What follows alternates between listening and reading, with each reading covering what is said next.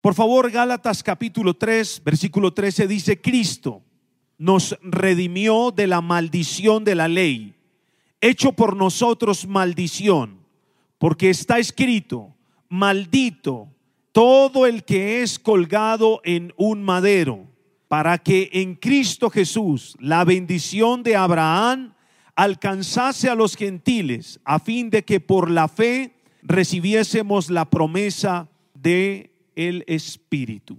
El tema que quiero compartirle en esta tarde se llama Camino a la bendición. ¿Cómo se llama el tema? Camino a la bendición. Es impresionante encontrarnos con un texto de esta envergadura, un texto tan poderoso y tan maravilloso como este, Gálatas capítulo 3, es un texto insignia de nosotros los cristianos. Lástima que muchos de nosotros no hemos entendido el poder que tiene esa palabra.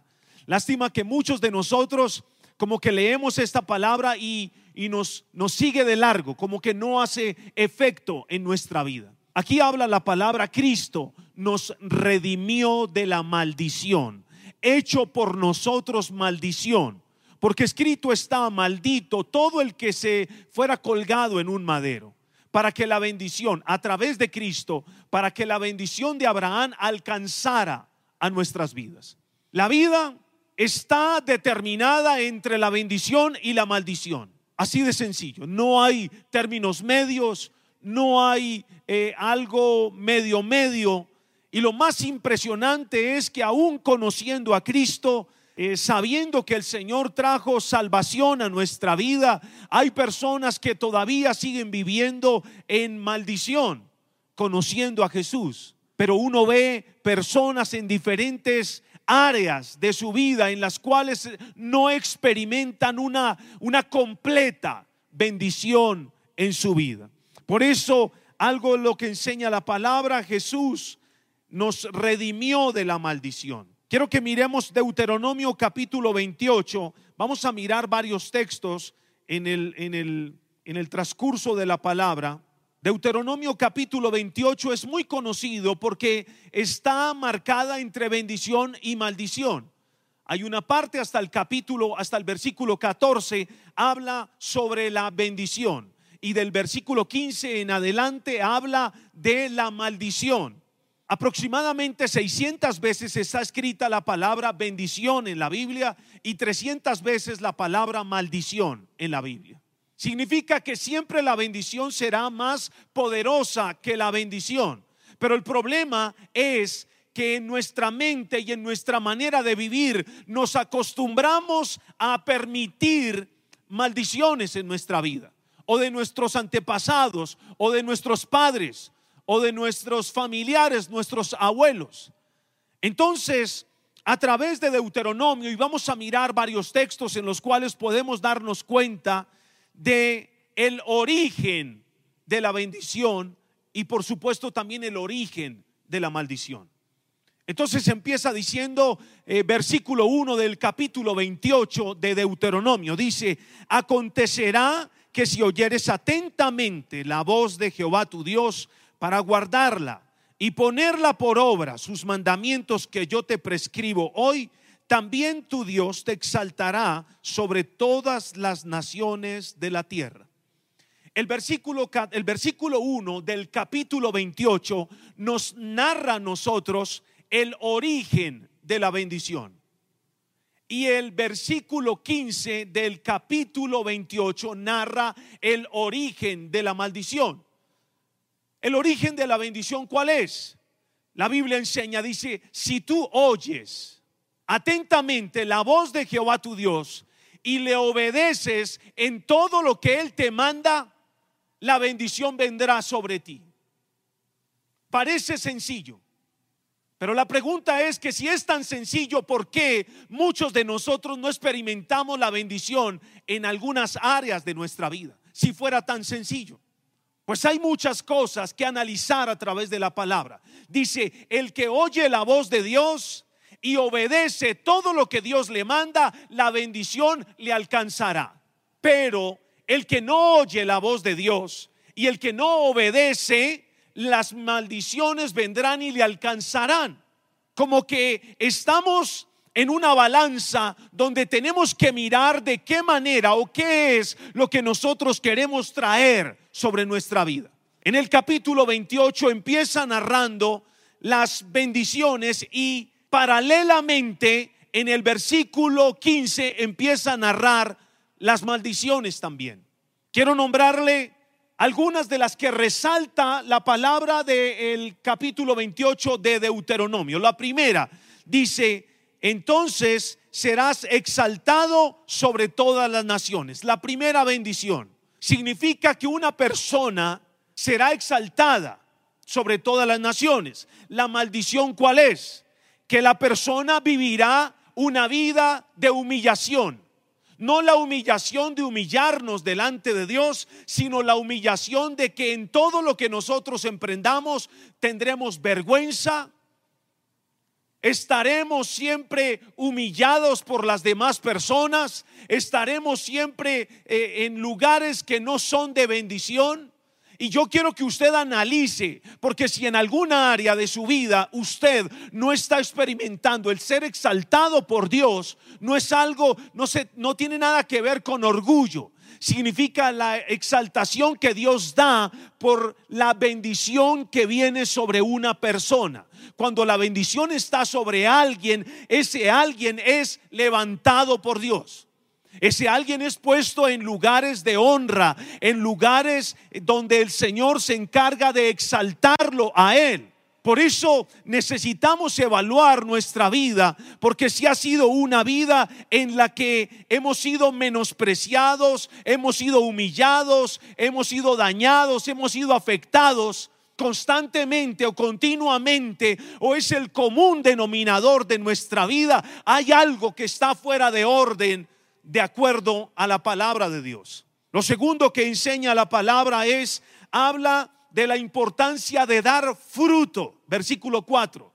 Habla de reproducir, dar fruto en cada área de nuestra vida. La maldición es cuando no se da fruto en algún área de nuestra vida. Cuando en algunas áreas avanzamos, pero en muchas otras de nuestra vida seguimos atados como que es una lucha poder avanzar, como que es una lucha poder crecer en cierta área de nuestra vida. algunas personas se les facilita eh, algunas cosas en su vida y en eso son buenos, avanzan, pero hay otras que en su vida son terribles, no avanzan, no crecen, no salen adelante. La improductividad es, la Biblia lo relaciona como una maldición, el no dar fruto. Y yo lo relacionaba aún en el ministerio. Nosotros tenemos que dar, que ser personas reproductivas. Nosotros a nivel natural, orar por aquellas personas que no han podido tener hijos y tienen que tener hijos en el nombre de Jesús. Declarar, orar. Y el Señor se encargará de hacer cada una de estas cosas. La tercera parte habla de la salud, el versículo 6 bendito en el entrar, bendito en el salir. Pero también el versículo 22 habla y dice, Jehová te hiera de tisis, de fiebre, de inflamación, de ardor, con sequía, con calamidad repentina y con añublo, y te perseguirán hasta que perezcas. Está la bendición y está la maldición. Y habla específicamente que la salud es una bendición que Cristo conquistó por nosotros. No es algo que yo tenga que luchar. Es algo que Jesús ya conquistó hace más de dos mil años en la cruz del Calvario. Nosotros somos los encargados de traer la protección sobre nuestros hogares, declarando y desatando la bendición sobre nuestras vidas. La enfermedad, el coronavirus, el cáncer, las enfermedades pulmonares, los problemas de la tiroides, cada una de estas cosas que se vuelven a veces tan normales en medio de nosotros, no las podemos aceptar y no nos podemos acostumbrar a ellas. Tenemos la autoridad. Recuerde el texto con el cual iniciamos. Cristo nos redimió de la maldición. Se hizo por mí, se hizo maldición. Yo no acepto la maldición en mi vida porque Cristo llevó la maldición. Él se hizo maldito para que yo no llevara la maldición. Entonces, el vivir en maldición o el permitir en algunas áreas de mi vida la maldición es no tener en alta estima el sacrificio que Jesús hizo por nosotros en la cruz del Calvario. ¿Cuántos dicen amén? Ok. Lo otro que habla la palabra, habla sobre la victoria, versículo 10 del capítulo 28. Y verán todos los pueblos de la tierra que el nombre de Jehová es invocado sobre ti y te temerán. Versículo 10. La victoria. ¿Qué quiere decir lo contrario de la victoria? Cuando tú estás en derrota. La palabra anatema en el libro de Josué tiene un significado no solamente maldición, sino la palabra anatema en el libro de Josué, en el primer capítulo, se refiere a consagrado a la derrota. Cuando alguien es consagrado a la derrota, cuando se le dificulta, todo se le dificulta. Un trabajo se le dificulta, eh, casarse se le dificulta, tener un hogar se le dificulta. En todas las áreas de su vida, él está atado. No puede ver bendición, no puede ver victoria en su vida. Allí es donde yo tengo que acudir a la palabra y entender que el Señor quiere llevarme a mí a la victoria. Usted tiene que ser victorioso. Año 2021, yo tengo una gran expectativa de este año. Este año para mí no depende de las circunstancias que estén en el país. Yo hago la diferencia porque Cristo me redimió de la maldición. Si hay algo desatado sobre Colombia, si hay algo desatado sobre el mundo entero, a mí no me alcanza porque yo vivo pegado a lo que enseña la palabra de Dios. Y la palabra de Dios dice que a mí el Señor me redimió de la maldición. Entonces, creo que este año será un año excepcional. Creo que este año será uno de mis mejores años. Y si usted lo cree, es porque usted va a empezar a vivir en la bendición completa de Dios en el nombre de Jesús. ¿Cuántos dicen amén? Denle el aplauso al Señor. Ahora, habla sobre la prosperidad. Deuteronomio 28, versículo 8 y versículo 11 hablan sobre la prosperidad de Dios para tu vida. Es una bendición de Dios. Es algo que tú tienes que recoger de parte de Dios. No es que seas astuto para los negocios. La prosperidad no, no requiere que seas astuto para los negocios. La prosperidad requiere que seas un hombre o una mujer que escuche la voz de Dios y obedezca lo que Dios le quiere decir. Así usted va a ser una persona próspera. ¿Cuántos dicen amén? Y dice la palabra, entonces que vendrán en el versículo 11.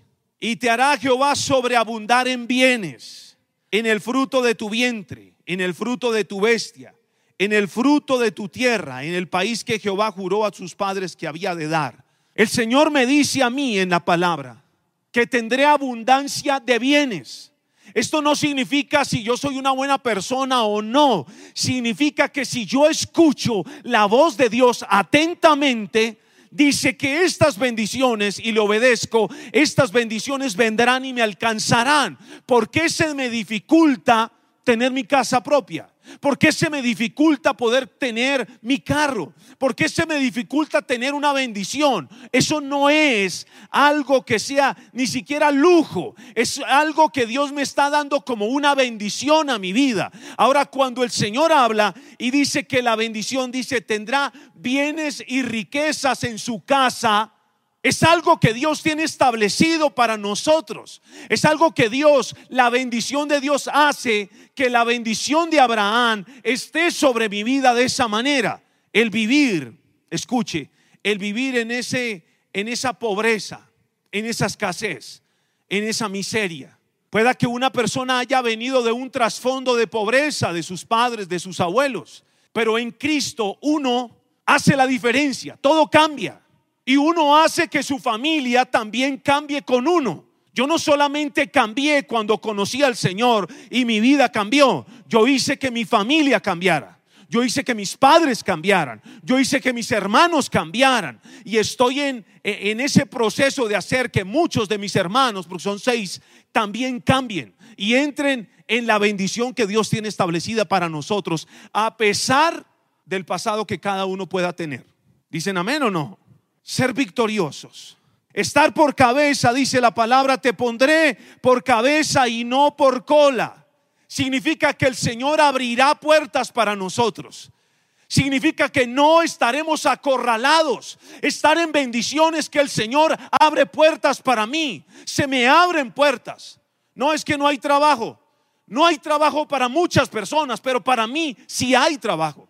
Hay dificultades para muchas personas, pero para mí no. Yo tomo la palabra. Caerán mil y diez mil a tu diestra, mas a ti no te llegará. La dificultad puede venir a un lado o al otro, pero a mí no, porque la bendición está sobre mí. ¿Por qué? Cristo me redimió de la maldición. Amén. Cristo me redimió de la maldición. Entonces, ¿qué pasa? Que muchas personas empiezan a pensar, eh, no, este año va a ser, este año va a ser peor, este año va a ser difícil, este año va a ser terrible, este año va a ser, yo anulo esas palabras. Para mí va a ser el mejor año. Y yo lo creo. No estoy declarando aquí para que usted diga, ay, sí, amén, gloria a Dios. No, yo lo creo para mí. Y yo tengo la convicción. Sí, escucho una que otra noticia, muchas cosas. Bueno, ok. Pero yo estoy metido en la palabra escuchando la voz de Dios. Escucho al pastor César, escucho sus palabras, leo los libros, estoy metido porque quiero entrar en una dimensión diferente. Dios hará la diferencia conmigo en el nombre de Jesús de Nazaret. Dios hará la diferencia conmigo en mi familia y yo les voy a ayudar a ellos y les voy a decir cómo conquistar, cómo avanzar, cómo crecer, cómo prosperar, cómo recibir la sanidad, porque Cristo nos redimió de la maldición. Y yo lo creo, estoy tan convencido que con eso que Jesús hizo, escuche, fue lo suficiente para cambiarnos la vida a todos. Pero no todos, no todos, entiéndalo, no todos lo han entendido. Cuando tú sabes la maldición que yo tenía, ah, Señor, eso es para ti. Yo no acepto esa maldición. Yo no acepto eso. La derrota, yo no acepto la derrota. La pérdida, yo no acepto la pérdida. Mis hijos, mi esposa, en mi casa no aceptamos pérdida de ninguna clase. No, no, ninguna clase, pérdida. No, es que tuve que perder. No, no hay que perder. Yo no voy a perder. Cristo lo ganó todo por mí. Y no es, no es palabras de ánimo que le estoy dando. Es la palabra de Dios la que le estoy dando a usted y desatando para que su vida cambie. Porque mis palabras no lo pueden cambiar a usted. Pero la palabra de Dios tiene el poder para cambiarnos a todos nosotros en el nombre de Jesús de Nazaret. Alguien decía, fuerte ese aplauso. Alguien decía, le he mostrado el origen de la bendición, le he mostrado lo que enseña Deuteronomio 28, pero alguien decía, el doctor Derek Prince, decía los indicadores que avisan que una persona está bajo maldición. Indicadores. Y él hablaba del ataque repentino. Ese ataque repentino es como la depresión, como la ansiedad. Eso no es normal en nuestras vidas. Cuando algo está viniendo como esa depresión, como esa soledad, como esa tristeza, la Biblia dice hay dos tipos de tristeza. Hay una tristeza que proviene de Dios que lleva al arrepentimiento, pero hay una tristeza que proviene del mundo que lleva a la muerte. A esa tristeza es la que se refiere llamándose la depresión, llamándose la angustia, llamándose la ansiedad, llamándose ataques emocionales en una vida.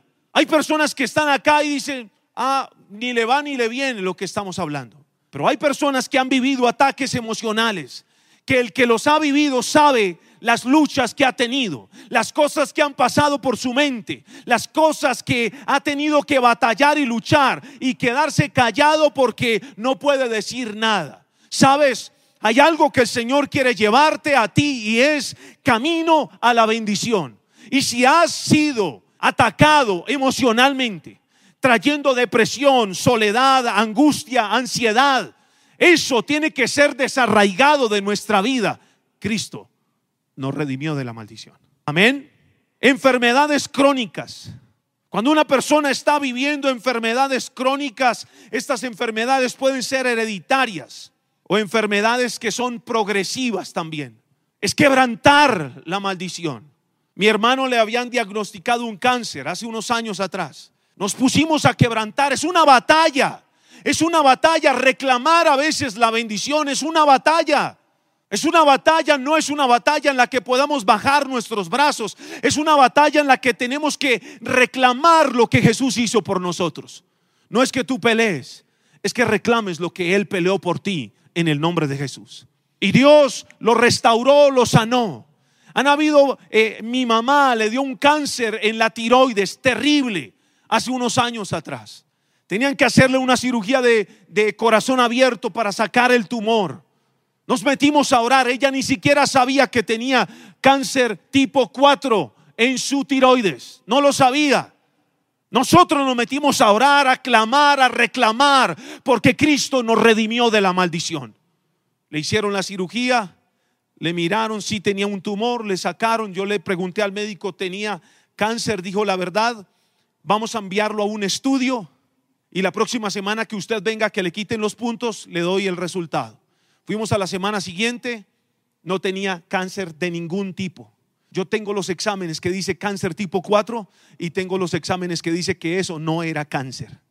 ¿Mintieron ellos? No, ganó él en el nombre de Jesús. La mayoría de personas en este momento, eh, no sé si sea la expresión o la palabra, se achicopala. Sí que hay muchas enfermedades, sí que hay esto, que hay un virus, que hay aquello, que hay lo otro. Nosotros, Cristo nos redimió de la maldición. Se hizo maldición por ti, se hizo maldición por mí, para que yo no la viviera. Entonces yo llevo la enfermedad. Cuando hay desintegración familiar, son factores que están diciendo hay una maldición. Divorcios, hay una maldición. Hay que quebrantar el espíritu de divorcio. Hay que quebrantar aquello que quiere venir a destruir los hogares. Hay que desarraigar esto.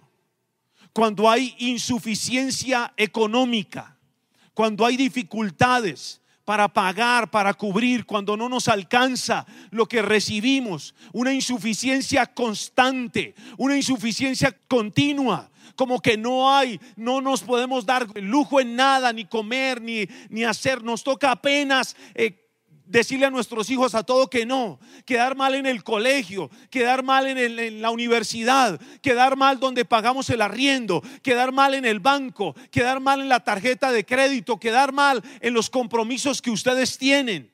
Eso no es bendición.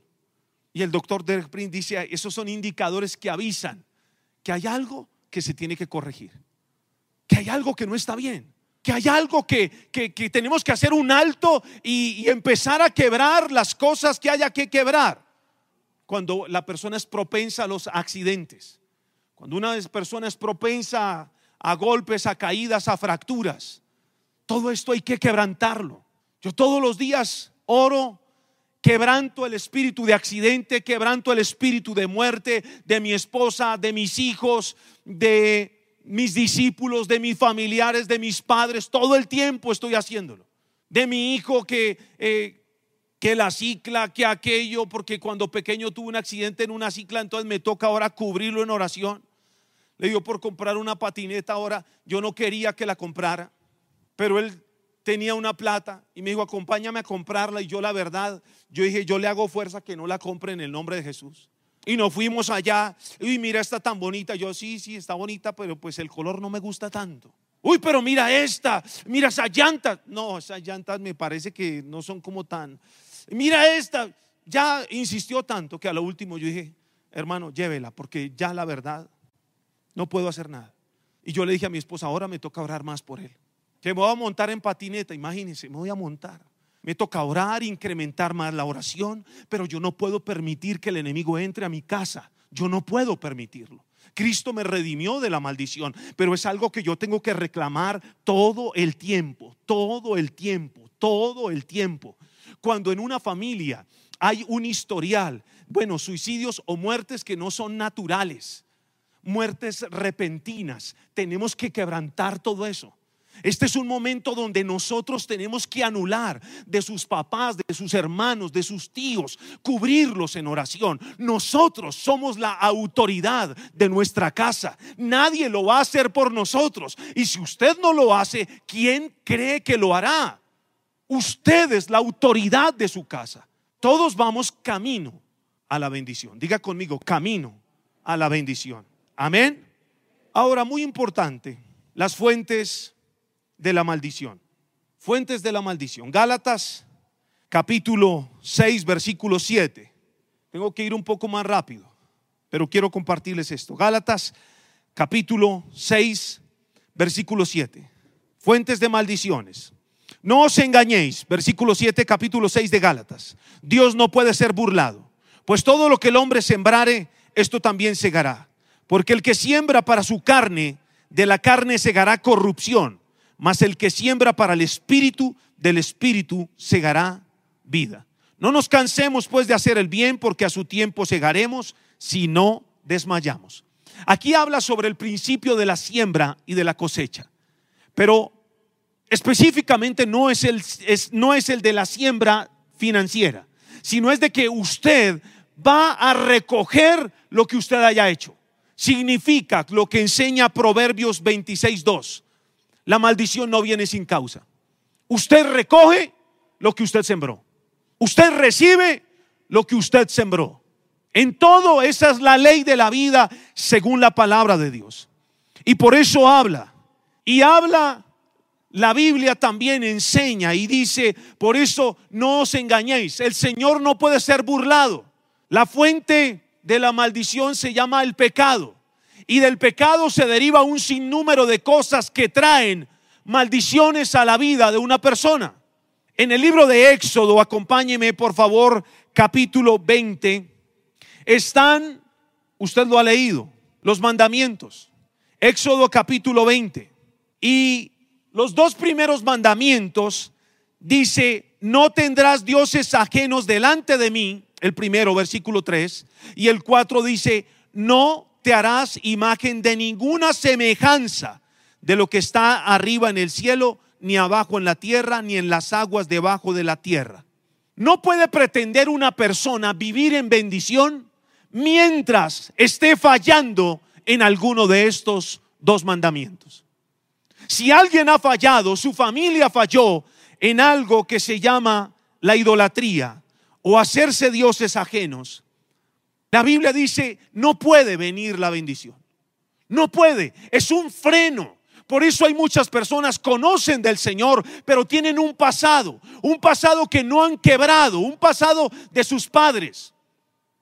La Biblia dice, nuestros padres pecaron y han muerto y nosotros llevamos su castigo. Y no hubo quien nos pudiera liberar. Capítulo 8, 8 dice, investiga sobre las generaciones pasadas y mira los padres de ellas Job es muy claro y dice, si hay algo en lo cual tú ves puertas cerradas en tu vida, que no avanzas, que no prosperas, investiga en las generaciones pasadas. Mira qué ha pasado, qué ha ocurrido. Y ahí es donde uno se encuentra en familias que fallaron, que permitieron la idolatría, que permitieron lo incorrecto. Y aquí habla el versículo 4, dice, no te harás imagen de ninguna semejanza de lo que está arriba en el cielo, abajo en la tierra. Y eso se refiere a prácticas de ocultismo, a consultar a divinos, a consultar brujería, a consultar tabla ouija, a consultar lectura de cartas. ¿Saben? En mi encuentro, en mi reencuentro, escuche, yo fui a encuentro, fui a reencuentro. En mi reencuentro, el pastor César Castellanos fue a ministrar liberación. En mi reencuentro. Y recuerdo que él predicó sobre Gálatas capítulo 5, las obras de la carne y las obras del Espíritu. Y yo recuerdo que hubo un tiempo, él predicó, cuando termina de predicar, él iba con su saco, su camisa, su corbata, todo. Y cuando empieza, va a empezar a ministrar, se quita el saco, se remanga la camisa, se quita la corbata. Yo dije, esto está bueno. Yo recuerdo que ese día yo me arrepentí de todo lo que yo, hasta lo que yo nunca había hecho. Yo nunca tuve problemas de homosexualismo, nunca. Pero ese día, Dios mío, yo dije, yo me arrepiento, por si acaso. Yo creo que el que estaba al lado mío decía, oiga, y no, no, parecía, no se le notaba, no me interesaba, yo tenía que arrepentirme de todo. Y ese día yo obtuve liberación. Había un espíritu de muerte en mi vida. Y el pastor César oró por mí y el espíritu de muerte salió de mi vida. Y yo me fui de ahí del encuentro muy feliz, bendecido, pero me fui. Yo dije, pero ¿en qué momento entró ese espíritu de muerte? Me puse a investigar, me puse a orar, hablé con mis papás, hablé con mi mamá, hasta que al fin encontré. Un día ella le dijeron que para eh, un problema que ella tenía, tenía que tomar un limón, irse a un caño, a un lugar donde hubiese agua que corriera y atravesar el limón con unos alfileres y colocarse de espaldas y botarlo. Y mi mamá me cuenta toda la historia y le dije, bueno, ¿y yo qué tengo que ver con su limón y con sus cosas? Y ella me dijo, pues ese día yo lo llevaba a usted de la mano. Ahí entró el espíritu de muerte en mi vida. ¿Por qué? Las maldiciones no vienen porque sí. No fue que, ah, no, es que yo no entiendo, pastor, por qué Dios es así conmigo y no me deja prosperar. No, Dios quiere que usted prospere, pero hay cosas que tiene que romper de su pasado, ataduras que tiene que quebrar. Entonces, tiene que entender que se tiene que romper las maldiciones de su vida.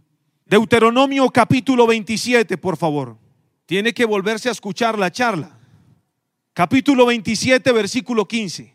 Dice, maldito el hombre que hiciere escultura o imagen de fundición, abominación a Jehová, obra de mano de artífice. Habla y empieza a narrar desde el versículo 15 todas las cosas por las cuales puede venir una maldición. Y la maldición siempre te va a alejar de la bendición. Tú no puedes ir en la bendición y, y estar de la mano con la maldición. No. Entonces habla específicamente, lo primero es esos dioses falsos, el ocultismo, la brujería, cuando tú colocas tu confianza en algo que no es Dios. Lo segundo, el versículo 16 habla y dice, maldito el que deshonrare a su padre y a su madre. Y dirá todo el pueblo amén. Qué importante es entender ahora que sobre mí viene una bendición si yo honro a mis padres. Pero si yo no los honro, también viene algo y yo no, pastor, ¿usted está desatándome algo? No, yo no estoy desatando nada. Es lo que dice la palabra. Significa que la falta de respeto a los padres trae consecuencias negativas.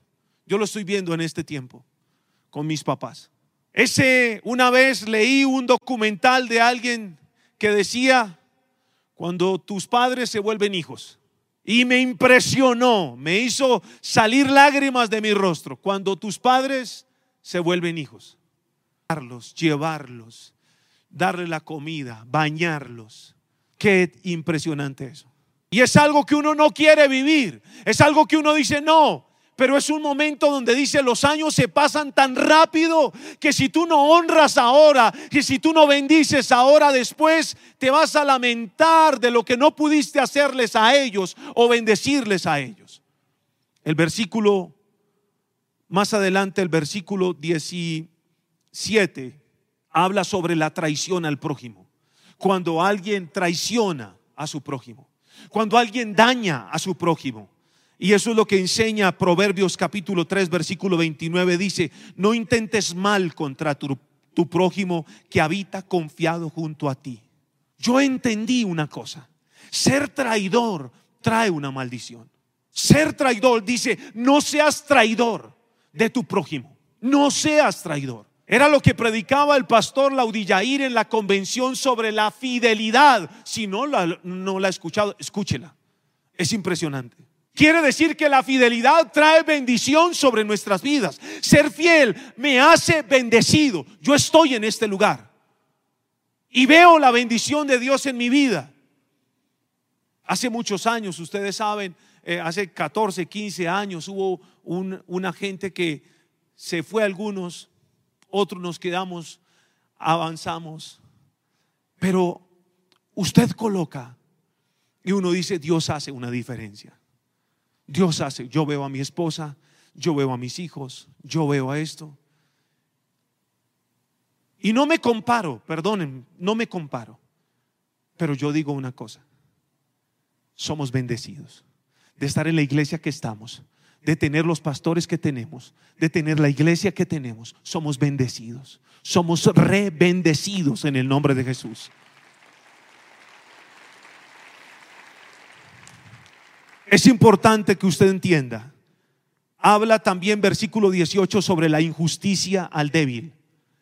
La injusticia trae una maldición. Ser injusto trae una maldición. Ser injusto con el empleado, ser injusto con la persona, ser injusto con el que trabaja, ser injusto con aquel, desata. Malaquías 3:5 dice, y los que defraudan en su salario al jornalero, a la viuda, al huérfano y a los que hacen injusticia al extranjero. Aquí nos habla a todos nosotros. Yo sé que la mayoría dice, no, es el venezolano, es el que vino a ser el que... La Biblia habla, nosotros no podemos ser injustos en nada. Dios es el que juzga, nosotros no. Y cuando usted estudia la palabra, se encuentra con cosas que lo llevan a usted a entender cómo recibir la bendición en su vida. Hay un sinnúmero de cosas. Quiero invitarlo a que usted siga estudiando esta palabra de Deuteronomio 27, 15 en adelante. Y se va a dar cuenta. Todo, maldiciones que vienen por robo, por dejar de dar a Dios, por ser tacaño con Dios. Eso lo dice la palabra. Entonces, yo quiero ver la bendición, pero resulta que yo no obedezco lo que Dios me dice. Y si yo no obedezco lo que Dios me dice, la bendición no puede alcanzarme. Hay un principio. Si tú obedeces, oyes y obedeces, la bendición vendrá y te alcanzará. Pero si tú oyes y no obedeces, o si no oyes y no obedeces, la bendición no puede, escuche, no puede alcanzarnos. Este año 2021 para nosotros tiene que ser el año donde la bendición de Dios esté sobre nuestras vidas. Y en todo lo que emprendamos la bendición esté sobre nosotros. ¿Qué tiene que hacer usted para quitar la maldición de su vida? Primero, reconocer. Entonces reconozca cuál es el problema que ha marcado su vida o su familia.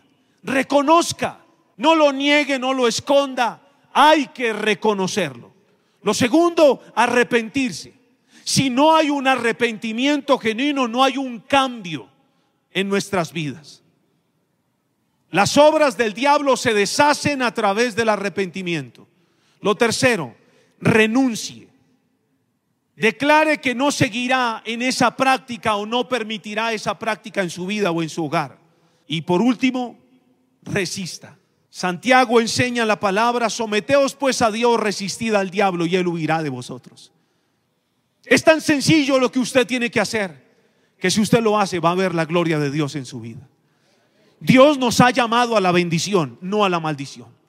Pero nosotros no podemos estar un pie en la bendición y otro pie en esto. Andar en victoria en esto, pero andar en derrota en esto. No, tenemos que avanzar de una manera sobrenatural. Quiero invitarla a que se coloque de pie, por favor.